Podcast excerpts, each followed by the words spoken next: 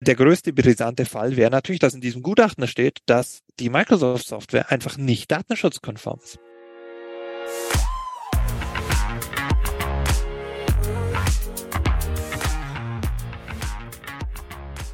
Willkommen bei der Extrameile, dem Podcast für Macher und Vordenker, die aktiv daran arbeiten, ihre Vision Wirklichkeit werden zu lassen und dabei Grenzen überwinden. Zu Gast habe ich heute den Gründer von Uniki, Roman Leubrecht. Willkommen bei der Extrameile. Hi, danke, dass ich hier sein darf. Gerne. Ähm, du bist jemand, der sich ähm, ja ganz stark auf, ich sag mal, den Bereich äh, IT fokussiert hat, der aber auch äh, als Unternehmer mit dem ja, Startup, würde ich nur trotzdem meinen Uniki ähm, nach vorne geprescht ist. Und ähm, ich würde einfach mal sagen, für den Start kannst du ja, Roman, einfach nochmal ganz kurz erklären, was ist Uniki und ähm, ja, wie seid ihr vielleicht auch auf die Idee gekommen, das Unternehmen zu gründen? Ja. Also Uniki und unser Produkt an sich ist die beste Verschmelzung der beiden IT-Welten, die es so für Unternehmen gibt. Sprich, ähm, ich kann den klassischen Ansatz nehmen, den noch sehr viele Unternehmen fahren. Ich habe einen Server in meiner Firma, der wird, sage ich mal, von einem externen oder von einem internen betreut. Das ist aber sehr aufwendig. Dafür habe ich natürlich den Vorteil, ich habe alle Daten bei mir. Das ist entsprechend schnell. Ähm, oder ich habe halt Cloud-Dienste als zweite Variante. Die sind sehr, sehr bequem, aber ja, desto größer die Dateien werden, desto langsamer werden die meistens auch. Ich bin natürlich auch zu einem gewissen Bereich abhängig von Leuten. Und ich habe das Ganze ausgelagert. Wir wollen eigentlich so die perfekte Symbiose bieten. Ein modernes System, wo ich trotzdem von überall darauf zugreifen kann, wo ich nicht diesen ganzen traditionellen Hackmack, sage ich, nenne ich es jetzt mhm. einfach mal, von einem Server habe und trotzdem die Vorteile, ne, ich einfach den schnellen Zugriff, die Unabhängigkeit einfach vereint habe. Und das ist ja, sage ich mal, auch das, das Rückgrat von erfolgreichen Unternehmen, ne? weil man merkt es ja, also viele Dinge werden ja in der Cloud einfach abgespeichert. Äh, andere Unternehmen, die, die ziehen ihre, ihre Big Data, ihre Smart Data äh, Analysen natürlich aus, aus solchen Dingen. Und äh, ich glaube auch Amazon äh, AWS ist ja sozusagen der, der wachstumsstärkste oder war ja mal zumindest wachstumsstärkste Bereich von Amazon, was ja viele gar nicht so sehr wissen. Ähm, und da bist du ja quasi dann auf so einen Megatrend aufgesprungen ähm, Gab es da für dich so einen Schlüsselmoment, wo du gesagt hast, äh, das ist genau der Bereich, wo ich die Skalierung sehe und wo ich mich auch positionieren möchte? Das Ganze ist ja schon, sage ich mal, seit äh, ja so 2010, 2011 ist so Cloud ja das auch das IT-Buzzword schlechthin, genau. Du mhm. sagst es, Amazon ist eigentlich ein super Rechenzentrumsbetreiber mit angeschlossener Einzelhandelssparte. So müsste man das nicht eigentlich korrekterweise bezeichnen, wenn man sich die Bilanz auch mal anguckt. Ähm, eigentlich so ein, so ein mitentscheidender Moment war eigentlich auch, wie, ähm, wie wir auf die Idee gekommen sind. Nämlich mhm. da kam von einem Bekannten ähm, der Vater auch so zu uns und meinte, ja, kann ich denn nicht sowas wie Dropbox auch bei mir haben? Das war so die Zeit der großen NSA-Skandale, ja. Ähm, und äh, da ist uns so ein bisschen auch aufgefallen, da haben wir dann unsere Recherchen gemacht, dass ja, es gibt, es gibt natürlich die Cloud-Dienste und ich sage jetzt mal abseits von Amazon, was ja, sage ich mal, jetzt kein ähm, kein Software as a Service ist, sondern eher Plattform oder Infrastructure as a Service. Sprich, da kriege ich nur Infrastruktur, da muss ich meine Anwendung noch selber zum Laufen kriegen. Wenn die meisten an Cloud denken, denken sie an Office 365, Dropbox, Google Drive, ähm, also eine Anwendung as a Service, Software as a Service. Mhm. Da ist uns so aufgefallen, hm, das ist eigentlich ganz eine coole Geschichte ist mit dem Software as a Service, aber so richtig angekommen, wie das über diese Buzzwords, sage ich mal, scheint, ist das eigentlich nur in jungen Unternehmen. Ja? ja, die nutzen das, sehr, sehr viel sogar. Vielleicht hin und wieder auch etwas zu viel, da kommen wir vielleicht später noch drauf. Aber so sage ich mal, die, die ganzen eingesessenen Mittelständler, da ist das natürlich ein, für die ist das ein Riesenschritt. Und da habe ich einfach gemerkt, hey, ähm, den Leuten fehlt was und, und hier muss man eigentlich was machen, ja, weil die haben ganz, ganz viele auch Vorurteile, manche zu Recht, die haben auch viele Bedenken, mal auch mhm. hier manche zu Recht, manche eher zu Unrecht. Ähm, da kann man einfach was bewegen, fand ich. Und deswegen haben wir das letzten Endes auch gemacht. Was sind das so für Bedenken? Ähm, das ist natürlich einerseits, also was wir von sehr, sehr vielen Kunden natürlich hören, die gerade, sage ich mal, eine, eine Produktion auch in-house haben, ja, ähm, die haben natürlich ganz klar die Bedenken und das nehmen wir bitter ernst und das kann ich verstehen. Was passiert, wenn Microsoft aus, irgend, aus irgendeinem algorithmischen Grund meinen Account denn deaktiviert? Was ist mit meiner Produktion? Ja? Ähm, es gab, ähm, ich glaube Ende letzten, zumindest letzten Jahres war es, da haben Sicherheitsforscher auf Google Drive zum Beispiel einfach mal Textdateien hochgeladen mit Zahlen drin. Ja? Ähm, ja, und dann hat irgendein Algorithmus halt einfach mal gesagt, gut, die Textdatei mit der Zahl, ich glaube, es war 500, aber nagel mich bitte nicht fest drauf. Das ist jetzt ein Urheberrechtsverstoß. Konnte man dagegen vorgehen? Nein, weil Google ist halt Google. Google hat Millionen Kunden, ja. Die können sich solche Complaints gar nicht angucken. Ja. Ähm, und die haben natürlich, da hat man das Unternehmen natürlich dann schon Respekt vor, ja. Was, was, wenn, wenn meine Produktion dann von sowas abhängt? Ja. ja Oder im ja, Zweifel von meiner Internetverbindung die, wie wir wissen, in Deutschland immer noch ausbaufähig sein könnte? Das ist eine gute Frage. Hm. Und wie lautet da die Antwort drauf oder was entgegnest du in, in, in, in diesen Fällen? Naja, ähm, ich sage, ich bin der gleichen Meinung. Das ist äh, der Grund, warum sie sich die Cloud bei sich vor Ort hinstellen sollten. Und das ist ja im Prinzip genau das, was wir tun. Ja. Ähm, das heißt, wir nehmen sowas natürlich super ernst, weil wir der gleichen Meinung sind. Ja? Es kann eigentlich nicht sein, dass ähm, dort äh, A über so groß automatisierte Entscheidungen und B auch komplette Abhängigkeiten eben in die Cloud ausgesourced werden. Ja? Ich meine, das muss jeder selber entscheiden, ob er das für sein Unternehmen möchte. Ich würde es jetzt zum Beispiel nicht tun. Ja? Das stimmt natürlich, ja. Okay, und, und was macht denn quasi Unikey anders oder besser? Wie kommt ihr denn da ins Spiel? Ja, grundsätzlich arbeiten wir immer on-premise oder on-premises, wie man es in der mhm. IT nennt. Ja, ähm, das bedeutet, wenn ich bei ähm, Google, zum Beispiel jetzt, ich nehme es jetzt auch als Beispiel, hier diese G Suite ähm, buche, dann, naja, da mache ich mir einen Account ähm, und fange an, meine Daten auf Google Server hochzuladen. Die stehen zumindest der erste steht in Deutschland, sagen sie uns. Wo die anderen stehen, wissen wir nicht wirklich. Da müssen wir uns darauf verlassen, dass Google da ja schon kein, uns nichts Falsches erzählt, was ja nie tun würden. Ja, sind ja ganz nette Leute da. Mhm. Ähm, und prinzipiell ähm, war's das dann. Ja, ich lagere mein Zeug aus. Ähm, die ganzen Daten liegen dann bei Google.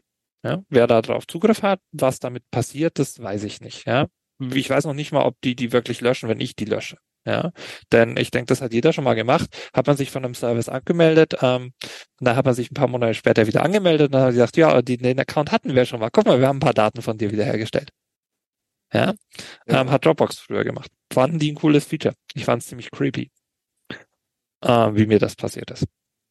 Und ja, was wir tun, ja. ist, wir stellen tatsächlich dem Kunden das vor Ort zur Verfügung. Mhm. Ähm, aber wir machen das nicht wie ein traditionelles Systemhaus, dass wir da hingehen und da einzelne Software installieren, da bauen wir da einen Server auf, sondern wir haben praktisch ein Off-the-Shelf-Produkt, das man einfach bestellen kann.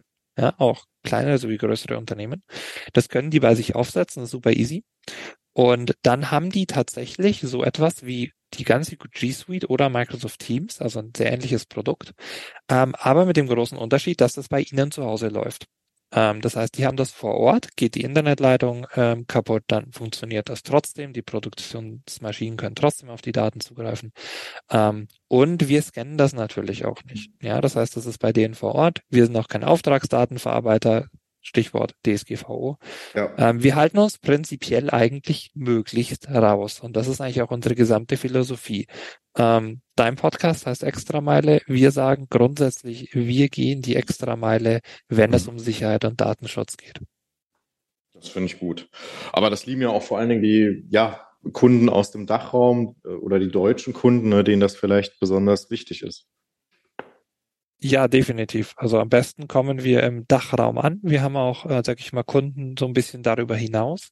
Ähm, das sind natürlich dann auch immer, sag ich mal, die Branchen. Ja, ähm, es gibt gewisse Branchen, die haben an Geheimhaltung eher weniger Interesse, ja, ähm, aber jetzt zum Beispiel alleine im Bereich Legal, im äh, deutschen Kritis-Bereich, also Energie, Defense, etc.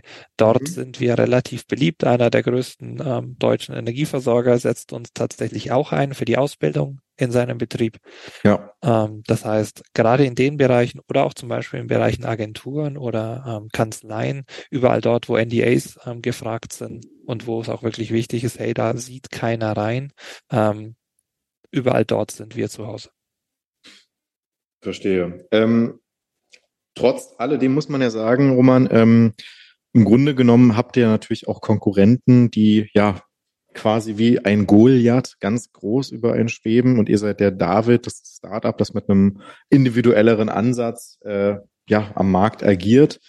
Wie fühlt sich das an und, und fühlst du dich in dieser, ich sag mal, ja ein bisschen, muss man sagen, Underdog-Rolle wohl, beziehungsweise sagst du, der, der Markt wächst insgesamt so schnell, dass das gar nicht auffällt oder merkt ihr schon, ähm, größere Anbieter machen uns irgendwie das Leben manchmal ein bisschen schwerer?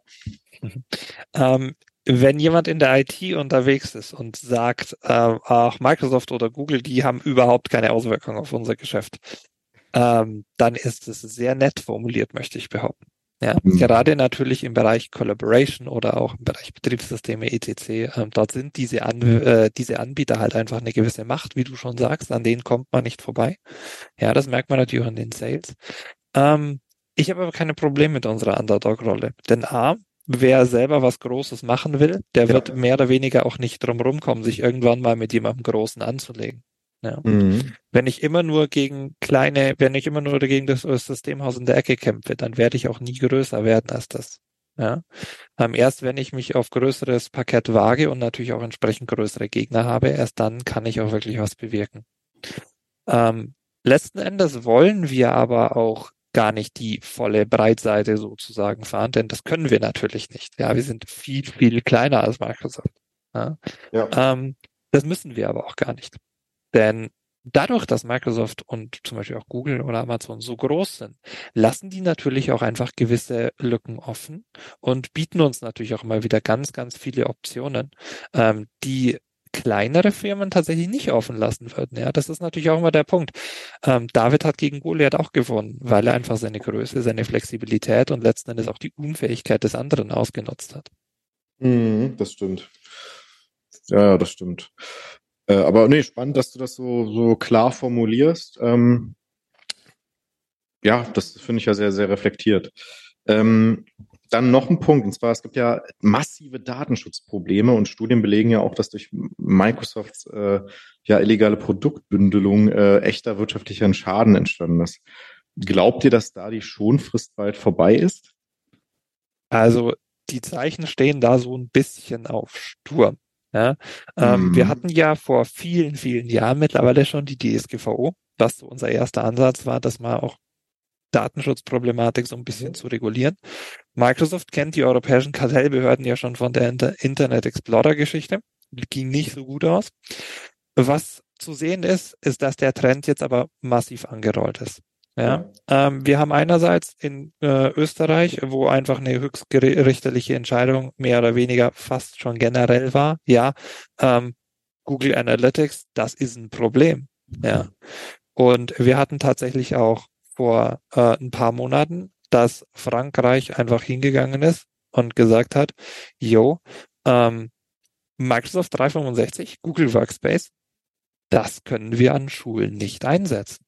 Ja? ja? Das heißt, hier ist jetzt erstmals wirklich ein europäisches Land hingegangen und hat ganz klar gesagt, das funktioniert so nicht, das wird nichts, das ist nicht compliant mit den Regeln, die wir für uns selber aufgestellt haben. Mhm. Ähm, und das darf einfach generell nicht mehr genutzt werden. Ja? Und das wirklich von der Oberverwaltung von dem Land. Ähm, sprich, der Trend rollt jetzt einfach. Und ähm, man hat das ja auch gesehen, vor ein paar Wochen ähm, hat Slack, ist Slack auch massiv hingegangen und hat auch gesagt, hey, ähm, diese Bündelung Teams mit Office, das mhm. ist, das ist marktverzerrend. Und natürlich, das ist marktverzerrend, ja. Man kann Microsoft jetzt nicht unterstellen, dass sie nichts gelernt hätten. Ja. Ähm, denn früher hatten sie ja das gleiche schon mit dem Internet Explorer und Windows. Ja? Mhm. Und ähm, dort war einfach äh, der Punkt, was zur Endentscheidung geführt hat, ist, dass wenn Windows schon bei dem PC dabei ist, dann darf halt der Internet Explorer nicht auch als Gratisprodukt sozusagen noch mit rein, sondern da müssen Wahlmöglichkeiten gegeben werden. Und diesmal war dann halt die These, ja gut, ähm, diesmal machen wir es aber nicht mit dem, mit dem Produkt, das praktisch schon dabei ist, sondern das muss man schon kaufen. Ja, man muss Teams kaufen, das kostet einzeln was. Ähm, it just happens to be with Office. Ja, also wenn ich ein Office kaufe, dann ist es halt ganz zufälligerweise auch dabei. Ja. ja. Was aber natürlich ähm, sämtlichen anderen Anbietern massive Probleme bereitet. Also ich habe auch schon mit Leuten von Google gesprochen. Ich habe auch schon mit anderen Startups gesprochen, die in Sachen Collaboration unterwegs sind. Das ist natürlich eigentlich eine massive Wettbewerbsverzerrung. Denn bei einem sind wir uns, glaube ich, alle einig. Microsoft Office ist einfach der Standard im Bereich Office-Dokumente. Ja. Ja, und wenn ich hingehe und sage, oh, jetzt ist das dabei und da war noch nicht meine Preiserhöhung, wenn ich mich recht erinnere, mhm. tatsächlich ähm, unterwegs und es ist jetzt einfach dabei im Rahmen von Corona auch, ja, dann ist es natürlich schon so, dass sich die meisten Leute fragen, hey, jetzt habe ich vorher irgendwie pro Nutzer meine 100 Euro im Jahr für Office gezahlt, jetzt habe ich das immer noch und habe auch noch Teams dabei. Ja, dann wird es für die anderen Anbieter schon sehr interessant, ja. Also mhm. Ja, da gab es ja jetzt auch schon die ersten ersten Entscheidungen und Microsoft hat da auch schon zurückgerudert und gesagt, gut, da wird hier wird jetzt dann auch, sage ich mal, ein Paket ohne Teams folgen. Ja. Naja, das nennt man ja auch, auch klassisch Komplementärprodukt der genau, BWL, richtig. wenn ich mich zurückerinnere. Exakt, Aber genau. Klar. Und das ist tatsächlich bei einer marktdominierenden Beherrschung eigentlich kartellrechtlich sehr, sehr kritisch. Mhm. Ja. Ähm, also wir finden es natürlich super, ja, dass dieser mhm. Trend jetzt so langsam rollt. In Baden-Württemberg ist ja die Diskussion auch immer, Teams für die Schulen, hm, ja, nein, vielleicht. Mhm. Ähm, Geht es jetzt auch mehr oder weniger zu nein. Ähm, was man natürlich sagen muss, was dort äh, enorm auffällt, es gibt ja jetzt auch ein großes Gutachten der Bundesregierung, mhm. ähm, das entsprechend ähm, ermitteln sollte, ob äh, denn eine datenschutzkonforme Nutzung durch für diese Produkte möglich ist. Ähm, Frag den Staat hat tatsächlich auch geklagt auf Informationsherausgabe, ob das denn möglich wäre, dieses Gutachten sich mal anzuschauen. Diese Klage wurde jetzt abgewiesen mit der sehr interessanten Begründung, dass die ähm, Veröffentlichung dieses Gutachtens das Vertrauensverhältnis der Bundesländer war es, glaube ich, untereinander zerstören könne. Ähm, nagel mich bitte nicht auf die genaue Formulierung fest, aber in diese Richtung geht es. Man sieht schon höchst abstrus, sprich, da wird hm. Zündstoff drinstehen, nehme ich an. Hm. Ist jetzt meine Meinung in diesem Gutachten. Ja, da wird Zündstoff drinstehen, den die meisten Leute wahrscheinlich nicht so gut finden. Bricht ja. das vielleicht nochmal ein bisschen einfacher runter? Also was hat das für Auswirkungen oder was könnte da drin stehen, was sozusagen auch den normalen Unternehmer, Business-User beeinflusst? Naja, prinzipiell gehen wir ja in Deutschland, also auch in Europa mit unserem Rechtssystem, wenn es mhm. keine Regelung gibt, dann orientieren wir uns an der staatlichen Regelung. Ja, bestes Beispiel, Reisekostenzuschuss. Ja? Es gibt kein Gesetz oder keine Vorschrift und auch keine Finanzvorschrift, die regelt, hey, wie viel darf ich eigentlich einem Mitarbeiter geben, wenn der mit seinem Privatauto zum Kunden fährt? Ja. ja. ja vielleicht selber sich einen Porsche gekauft hat und den fährt er gern. Und dann denkt man sich, ja Chef, natürlich gut, so mit dem Porsche fahren, das kommt repräsentativ rüber. Ja? Ähm, jetzt sagt der Mitarbeiter natürlich gut, ähm, aber Porsche ist nicht billig. Eh, da brauche ich was für von dir, lieber Chef. Du sparst dir ja ein Auto. Mhm. Wenn ich mhm. dem jetzt aber einfach irgendwas gebe, dann muss der da Steuern drauf bezahlen, was aber natürlich vollkommen dämlich ist, weil es eine Ausgabe für ihn. Ähm, da hat sich eingebürgert, dass Unternehmen mehr oder weniger den gleichen Satz nehmen dürfen, wie ähm, halt, halt die öffentliche Verwaltung tut. Das ist jetzt ein Beispiel. Ja. Ähm, da haben sich einfach öffentliche Regeln für die Privatwirtschaft auch durchgesetzt und das Finanzamt hat das auch akzeptiert und gesagt, gut, mhm. wenn es der Staat tut, dann kann es für die Unternehmen nicht schlecht sein. Dann, äh, der größte brisante Fall wäre natürlich, dass in diesem Gutachten steht, dass die Microsoft-Software einfach nicht datenschutzkonform ist. Das ist natürlich heftig. Was für Unternehmen natürlich bedeutet, ich verletze die DSGVO, ich bin nicht compliant. Und das wäre sowohl für natürlich sämtliche staatliche Aktoren als auch für privatwirtschaftliche Aktoren ein ganz, ganz großer Schritt. Ja. Hm, also ich sage jetzt schon, wenn das rauskommt und das steht da drin, ja, ich mache da einen Shampoos auf. Aber Klar, das jeder privatorientierte Anbieter tut das. Ähm, weiß ich nicht, also gibt es da viele Konkurrenten, die überhaupt, also Google wahrscheinlich, ne, die, die, die am ehesten Microsoft nahe kommen oder also das, das, ist ja ein undenkbares Szenario eigentlich, dass man jetzt, äh, weiß ich nicht, 30, 40 Prozent den Unternehmen sagen müsste, äh, das, was ihr macht, das geht eigentlich so nicht, sucht euch einen anderen Partner. Also klingt ja fast schon apokalyptisch. ja, das hängt natürlich so ein bisschen auch mit der europäischen Stellung in diesem ganzen IT, äh, in der ganzen IT-Welt und natürlich auch in der Datenschutzwelt zu. Ja. ja. Ähm, ich muss da ein bisschen ausholen, ich hoffe, du verzeihst mir. Ähm, wir haben sehr lange in Deutsch, in, bis, ähm, besonders in Deutschland, aber auch in Europa, ähm, diese IT-Unternehmensförderung nicht besonders ernst genommen. Mhm. Ja? Während ähm, in, sage ich mal, den USA Leute mit der Idee, Studenten mit der Idee für Google um die Ecke kamen und die fanden das gut und haben massiv gefördert worden. Ja, nur so ist Google überhaupt so groß geworden. Ähm, ist es in Deutschland eigentlich auch, und das kann wahrscheinlich jeder andere Gründer ähm, mehr oder weniger bestätigen, so, dass so Unternehmern gewisse Steinchen in den Weg gelegt werden. Seien die bürokratisch, seien sie anderweitig, ähm, seien sie finanziell. Wir sind da nicht so flexibel wie die Amerikaner, ja. Das ist aber klar. Ähm, das weiß jeder. Ähm, der Punkt ist nur, an irgendeinem Punkt haben wir uns hingestellt und gesagt, okay, wir haben zwar nicht wirklich große Digitalunternehmen, nehmen wir jetzt mal SAP raus, ja, und die sind ja kein, die sind eigentlich eher ein Softwareunternehmen. Ja, die wollen die Leute zwar in die Cloud bringen, das klappt nur noch nicht so ganz. Ja. Ähm, wir haben sowas, solche Infrastrukturunternehmen nicht in, in, in Europa, bis auf ein, zwei Ausnahmen. Wir haben uns trotzdem natürlich irgendwann hingestellt und gesagt, okay, bei dem Digitalen, da wollen wir natürlich jetzt unsere eigenen Regeln durchsetzen. Eigene Regeln heißt DSGVO. Ja? Wir wollen, dass die Leute, anderen Leute auf der Welt unsere Daten ernst nehmen und wir wollen einfach Regeln festlegen, wie Daten zu verarbeiten sind. Das mhm. ist prinzipiell eine sehr, sehr gute Sache. Ja. Die DSGVO wird leider oft auch massiv überinterpretiert. Ähm, Stichwort, mhm. nein, ich brauche keine Einwilligung, um jemandes Visitenkarte aufzubewahren. Ja. Die Visitenkarte ist ja, wenn ich, die gebe ich ja nur jemandem, der mich kontaktieren soll. Ja. Das ist ja eine implizite Einwilligung sozusagen. Wie wenn ich dir sage, hey, ich will das kaufen. Ja. ja. Niemand füllt einen Kaufvertrag im Supermarkt aus. Niemand. ja. Ähm, und ja. dann haben wir gesagt, hey, okay, wir wollen das reglementieren. Das Problem ist natürlich, wenn man jetzt nicht unbedingt die großen Leuchten am Kerzenleuchter hat, ja, dann ist es sehr, sehr schwierig zu sagen, welche Kerzen man da überhaupt reinstecken darf. Mhm. Ja, weil sonst wird's duster, wenn man ja. selber keine Kerzen hat und die anderen nicht möchte. Und genau das ist so ein bisschen die, die Bredouille, da wo wir stehen. Ja, wir haben ein paar mhm. größere Unternehmen, hauptsächlich in Frankreich und Deutschland. Frankreich hat das mit der Digitalförderung nicht tatsächlich ernst genommen. Da ist auch, glaube ich, Europas größter ähm, Cloud-Provider, OVH ist das, und Online SA ist das, glaube ich, zweitgrößter. Die kommen beide aus Frankreich, mit denen arbeiten mhm. wir tatsächlich auch beide zusammen. Ähm, und äh, die sind eigentlich so eher das Eheste, was wir als Konkurrenz auf Amazon haben. Ja. ja. Und wir haben natürlich ganz, ganz viele kleine, ähm, wie uns zum Beispiel eben als Antwort auf Microsoft und so. Aber es gibt keine, keine so Branchenprimusse. Ja. Mhm. Und das ist natürlich so ein bisschen die Krux an der Geschichte. Wir wollen was regulieren, aber wir haben eigentlich selber keine, keine unternehmerische Antwort drauf. Ja. Und das bringt uns auch zum Thema Unternehmertum. Ähm, Du bist ja auch äh, direkt nach dem Studium gestartet, meintest du. Ähm, ist ja eine mutige Entscheidung, äh, kennt man sonst nur aus den Lebensläufen aus dem Silicon Valley.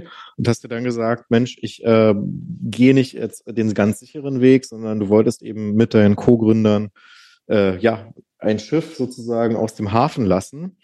Ähm, wie war das so für dich, plötzlich von einem ja, Studenten oder Arbeitnehmer zum Unternehmer zu werden, der dann auch äh, natürlich mit Investoren in der Rückhand quasi äh, sein eigenes Schicksal in die Hand nimmt. Ich würde fast sagen befreiend. ähm, ja, es ist natürlich stressig. Das ähm, müsste eben klar sein. Mhm. Ähm, aber ich würde auch sagen befreiend. Ja, weil durch das Studium, klar, man lernt sehr, sehr viel. Aber letzten Endes, wenn man sich in seine Kurse einschreibt, man hat seine Prüfungen, man hat da einen, ja, doch sehr vorgegebenen Tagesablauf. Ja, ich weiß, wann ich meine Übungen habe, ich weiß, wann ich wo sein muss, etc. Es ist, sag ich mal, ein bisschen wie Schule, nur ein bisschen selber organisierter.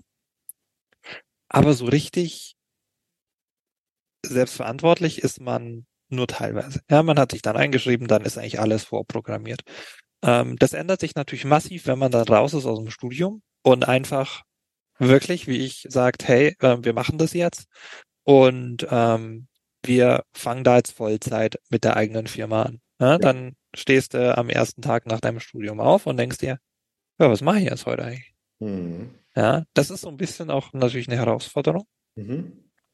Ähm, aber ich fand das Ganze super befreiend, mir dann eben selbst Prioritäten überlegen zu können, an denen ich arbeite. Ja, was ist mhm. heute wichtig? Haben wir irgendwas, was, was direkt fertig werden muss? Müssen wir eine Präsentation für einen Investor machen? Mhm. Ähm, oder ist es einfach wichtiger, sich ein bisschen ans Produkt zu setzen? Ähm, muss ich mit jemandem ein Gespräch führen? Habe ich Leute hier heute? Ähm, wir waren ja dann auch an der Unternehmertum. Da hatten wir ein mhm. Büro, ähm, auch im Rahmen des Exist-Stipendiums, das wir vor Gründung noch ähm, hatten, einige aus dem Team. Da bin ich auch immer noch sehr dankbar davon. Das war echt eine coole Geschichte. Kann ich jedem empfehlen, auch an der Unternehmertum, sich dort zu bewerben. Mhm. Genau. Und also für mich war das Ganze sehr befreiend, dann wirklich, sage ich mal, sagen zu können, ich entscheide heute, was wichtig ist. Ja.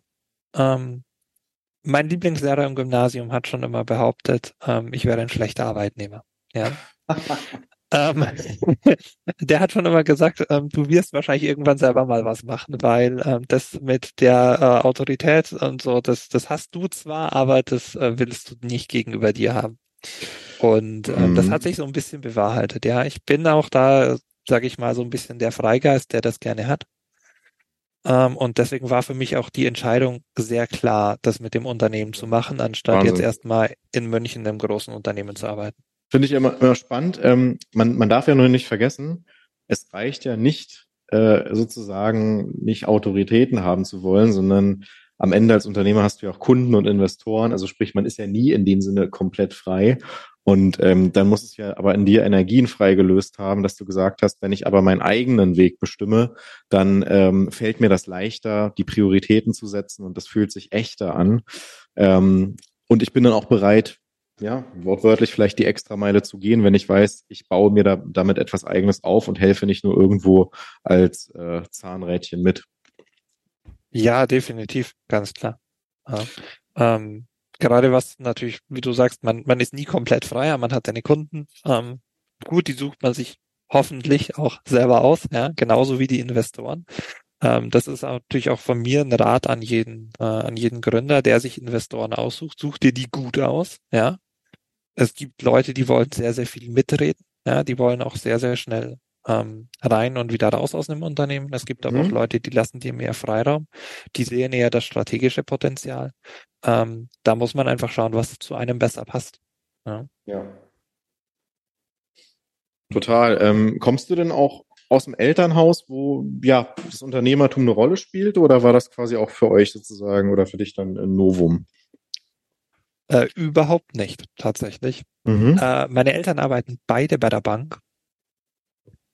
Und ähm, genau, sehr traditionelles Umfeld, sehr arbeitnehmerbezogenes Umfeld. Ähm, sie haben mir aber eigentlich immer mitgegeben, dass es für sie auch okay ist, wenn ich jetzt nicht zu BMW gehe. Ja, und ähm, dort praktisch dann äh, die Standardkarriere mache oder sonstiges, sondern ähm, dass es für sie auch ein okayer Weg ist, wenn ich selber was mache, wenn man dort auch zu einem kleinen Unternehmen geht, wenn man ganz freiberuflich arbeitet, was ja für Informatiker immer eine Option ist. Ähm, trotzdem waren natürlich die Augen erstmal groß, wie man dann so nach dem Studium auspackt. Ja, ich suche mir jetzt keinen Job, sondern wir machen jetzt eine eigene Firma. Ja. Ähm, aber sie haben mich da nie zurückgehalten, sondern eigentlich immer, äh, immer, unterst äh, immer unterstützt. Und da bin ich eigentlich auch sehr dankbar drum. Schön. Wo geht's denn weiter mit äh, Uniki hin, wenn wir jetzt auf die nächsten Jahre blicken? Mhm. Ähm, ich sag mal, wir sind natürlich dabei, das Produkt immer besser zu machen. Ne? Mhm. Ähm, Microsoft und Google hören auch nie auf, weiterzuentwickeln. Wir natürlich auch nicht, ja. Ähm, wir sehen natürlich ganz klar diverse Potenziale. Mhm. Ähm, das fängt an, wenn wir einfach mal so ähm, Automatisierung an, angehen wollen, ja. Ähm, denn bisher, sage ich mal, wir als Startup und natürlich auch als IT-Unternehmen, wir automatisieren sehr viel im, im täglichen, ähm, mhm. äh, im täglichen Geschäft. Ja, also was man automatisieren kann, muss niemand mehr machen, das ist super. Aber viele Unternehmen, die gerade keinen Informatiker oder so haben, die, die tun sich natürlich schwer damit, ja. Ähm, dort würden wir gerne noch deutlich mehr investieren und auch in Zukunft eine deutlich ähm, erweiterte Lösung unseren Kunden bieten. Denn wenn wir schon, sage ich mal, die ganzen Daten der Kunden auf diesen Systemen haben, von Dateien über das CRM bis hin zum Ticketsystem oder auch der internen Chat-Kommunikation, ja, dann ist natürlich dort der Schritt, die nicht nur inter, die nicht nur intelligent zu vernetzen, das tun wir jetzt schon, sondern dort auch dann Abläufe zu definieren, die, sage ich mal, wirklich die verschiedenen Unternehmensbestandteile auch zusammenbringen und das Unternehmen an sich noch effizienter machen. Ja, sozusagen wie SAP programmieren, nur ohne die Fachsprache. Das klingt spannend. Wunderbar. So, äh, Roman, wenn du jetzt zusammen komprimiert nochmal drei ähm, ja, Tipps für Unternehmer oder angehende Unternehmer teilen wollen würdest, was würdest du denen gerne mitgeben? Das erste wäre, hab Frustrationstoleranz. Mhm. Ein schwieriges Wort schon mal. Ähm, prinzipiell du darfst dich nicht abbringen lassen erstmal, ja. Ähm, und zwar in beide Richtungen. Ähm, du wirst, man wird am Anfang oft hören, ja, das ist ja eine geile Idee, ja. Ähm, und dann fragt man, ja gut, kaufst du das auch? Nee, nee, auf keinen Fall. Ja. Ähm, dazu kann ich auch das ähm, Buch The Mom Test ähm, absolut jedem ans Herz legen. Ähm, der einen, das schützt einem, das zeigt einem, wie man, sage ich mal, so seine Sachen vorstellt, ohne dass Leute einen nicht verletzen wollen, deswegen positiver sind. Äh, du wirst aber natürlich auch viele, Vermarm-Test. Ähm, mhm. Also es geht prinzipiell darum, wie würdest du eine Geschäftsidee deiner Mutter vorstellen, ja, die ich auf keinen so. Fall verletzen will. Ja? Wenn du deiner Mutter sagst, hey, ich mache jetzt das und das, dann sagt die, weißt du was, Bub, ähm, das machst du so toll, ähm, da wirst du den Erfolg deines Lebens mit haben, dass du wirst es schon schaffen. Ja? Mhm. Intern denkt sich die, Oh Gott, oh Gott. Wenn der das macht, nächstes Jahr zieht der wieder bei mir ein, dann muss ich den mit durchfüttern. Aber das sagt dir deine Mom nicht. Weil deine Mom will, dass das dir toll geht. Ja, deswegen sagt die nicht, dass es für eine dämliche Idee hält. Ähm, ist ein tolles Buch, kann ich jedem empfehlen. Ähm, geht hauptsächlich darum, wie man eben vielleicht sogar noch vor der, bevor man gründet, einfach über Ideen und Projekte spricht, um wirklich ehrliches Feedback auch von Leuten zu bekommen. Sehr wertvoll. Ja das Feedback in die Gegenrichtung, das natürlich sagt, hey, das klappt nicht, das funktioniert nicht, das wird man auch mehr, mehr bekommen. Also da muss man einfach eine gewisse Frustrationstoleranz entwickeln. Das würde ich jemals als Ding haben, dickes Fell. Ähm, es ist leider so im Business. Ja. Ähm, indem man rausgeht und sein Ding macht, hat man, muss man sich natürlich eben gewiss auch anderen Leuten öffnen und dann wird man eben sowohl zu positives und damit geheucheltes als auch sehr negatives Feedback bekommen. Mhm. Der zweite Tipp wäre eigentlich, such dir genau aus, mit wem du gründest. Ich sage das sehr oft und ich sage das vor vielen Leuten und auch gerne hier.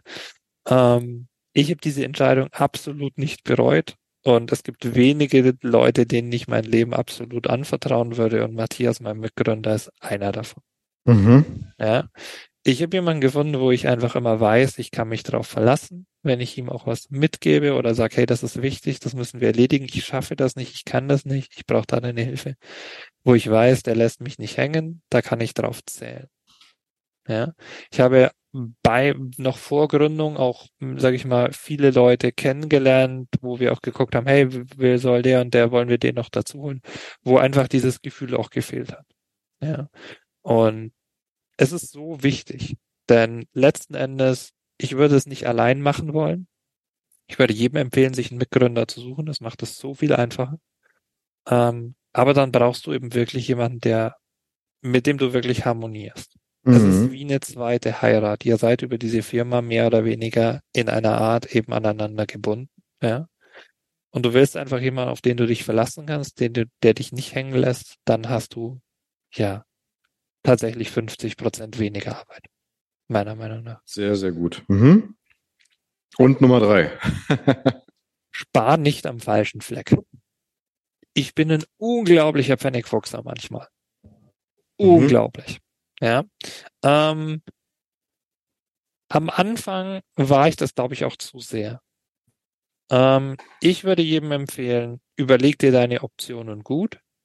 Und wenn du sagst, hey, diesen Weg will ich gehen, kalkulier realistisch, was das wirklich kostet, diesen Weg gut zu gehen. Du willst ihn nicht, nicht auf die Pfennigfuchs-Variante gehen. Das haben wir sehr, sehr schnell gelernt. Ja, und seitdem habe ich diesen Fehler, glaube ich, auch nie wieder gemacht.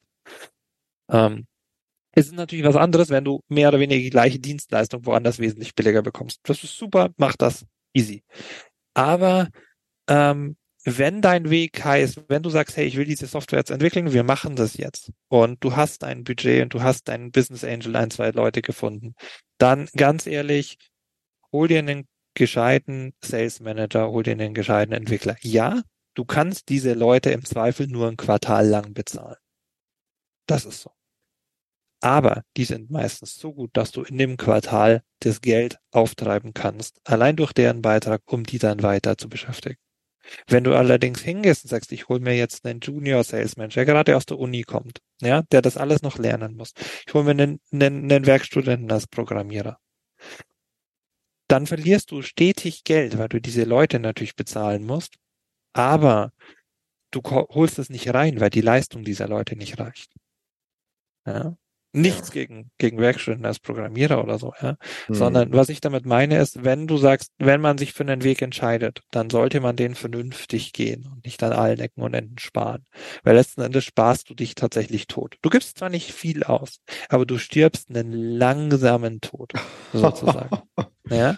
Nee, ja. das, das, das, das ist tatsächlich real, ja. Hm. Ähm, weil es einfach nicht so funktioniert, wie man das privat kennt. Ja, und da warte ich hier auf ein Angebot, etc. Ähm, du musst es ja auch in einem gewissen Zeitumfeld umsetzen, ja. Keiner will nach sieben Jahren noch zu zweit sein. Ja. Ja. Also wenn wir jetzt hier nach, wir sind jetzt sieben Jahre alt, wenn wir jetzt immer noch hier zu zweit im Kämmerchen sitzen würden, programmieren und Kundensupport machen, dann würde ich da ein bisschen ausflippen, ganz ehrlich. Also das, du willst ja auch vorwärts kommen. Ja. ja. Und das kannst du nicht, indem du immer nur massiv aufs Geld schaust. Ja? Wenn, mhm. wenn du dir sagst, hey, ich will das machen, dann leg dir einen Plan zurecht, sei realistisch, was die Dinge kosten. Wenn du sie dir nicht leisten kannst, kannst du sie dir halt nicht leisten, dann brauchst du eine andere Lösung. Aber wenn du sie dir leisten kannst, dann solltest du es auch tun und dann nicht unnötig bei Dingen sparen, die du sowieso brauchst. Finde ich sehr, sehr gut. Also kann ich alles unterschreiben. Ähm, da hast du auf jeden Fall schon ein paar sehr gute äh, Weisheiten mit auf den Weg geben können. Und äh, ja, das letzte, da geht es ja auch um Risiken, bewusste Risiken und äh, ich glaube vielleicht auch die Vergegenwärtigung, dass ja kein Risiko eingehen, äh, in Anführungszeichen auch eins ist oder kein Geld ausgeben und man dann verpasste Chancen hat. Und das sagt man ja auch immer wieder im Vertrieb, das sind ja die größten Kosten von allen. Und äh, ich finde, das war äh, ein, ein sehr gutes Intermezzo voller äh, cooler Weisheiten. Ganz, ganz lieben Dank, Roman. Gerne doch.